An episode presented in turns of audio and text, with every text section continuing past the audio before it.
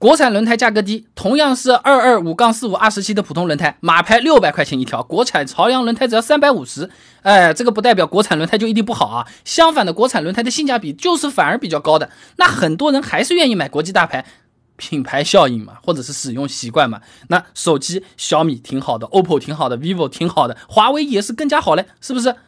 还是有不少人买苹果手机的。差不多就这个道理了。那么国产轮胎它用的原材料其实和国际大牌没什么区别的。轮胎制造当中用的最多的嘛，当然就是天然橡胶嘛，橡胶轮胎呀。那根据智研资讯发布的二零一六年全球橡胶产量分析及发展趋势预测，天然橡胶主产区集中在哪里？东南亚地区也没有在美国或者在欧洲，这天然橡胶生产区集中在东南亚，占全球总产量百分之九十嘞。所以说，你不管是什么进口轮胎啊啊，或者是国产轮胎，橡胶都是从东南亚那边进的了。那除此之外，还有部分的轮胎用的是合成橡胶。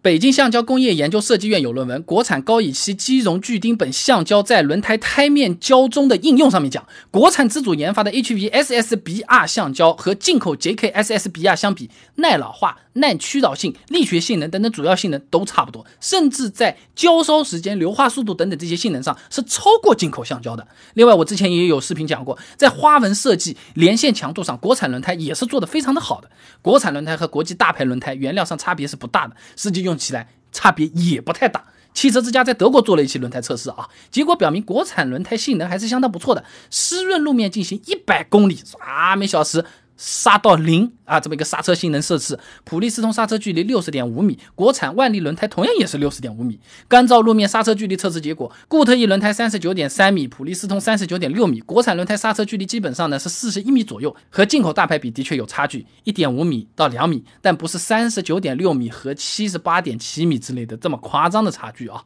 所以说，国产轮胎并不是说质量不行。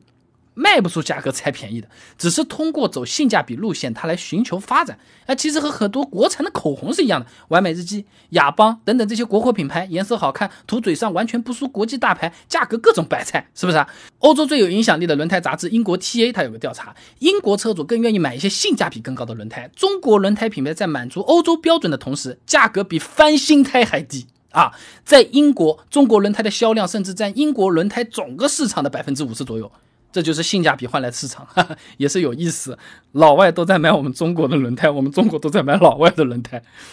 嗯，虽然国产轮胎又便宜又好用，那么为什么还有很多人他就是认准国际大牌呢？那品牌价值嘛，英国品牌评估机构 BF。Brand Finance，呃，他发布了个二零一八年全球最有价值的十大轮胎品牌排行榜，米其林七十九点三亿美元第一名，第二名普利司通六十九点九二亿美元，第三名马牌四十七点五六亿美元，唯一上榜的中国品牌马吉斯轮胎排在第八名，品牌价值九亿美元，只有人家一个零头啊。那么中国消费者对品牌的热衷程度又是很高的，你好比同样是可乐，百事可乐、可口可乐啊，百事无糖可乐、可口可乐减肥可乐，什么什么都愿意买。卖的很好，崂山可乐、非常可乐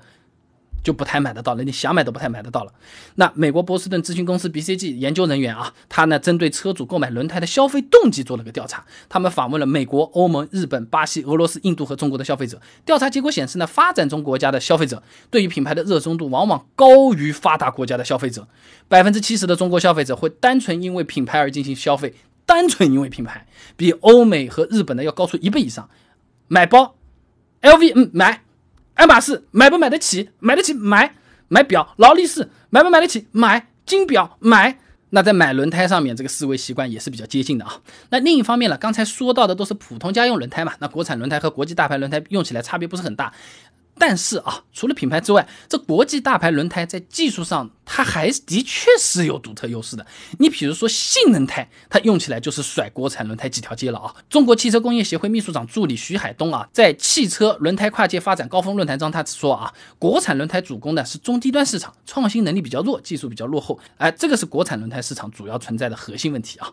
轮胎其实也是有专利的。拿这个专利技术来说啊，轮胎商业数据中心有显示的，第一名普利司通两千五百二十个轮胎专利，国内最多的正新轮胎也只有五百七十二个专利，只有人家的五分之一。基础性能真的的确差不多，但是专利多就意味着国际大牌在某些方面的性能它就特别强悍。你就好比那个吹风机，戴森吹风机和普通吹风机，它都能呜呜吹热风，都能把头发吹干啊。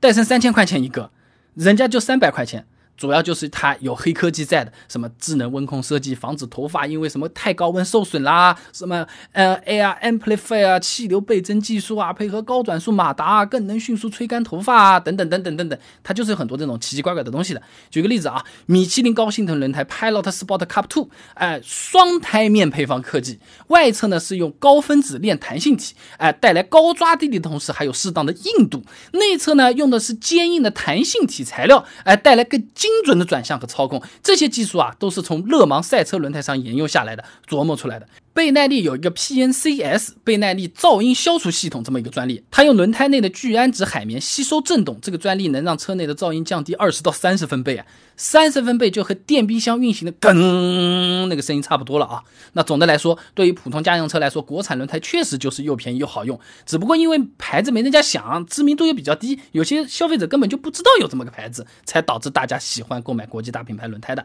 那么在中高端的这些轮胎上面呢，国产的确还是比不上米其林。普利司通这些国际大牌的这个事实我们也得认啊。国际大牌轮胎虽然是科技满满啊，上千块一条的轮胎，但是照样能被钉子扎破的，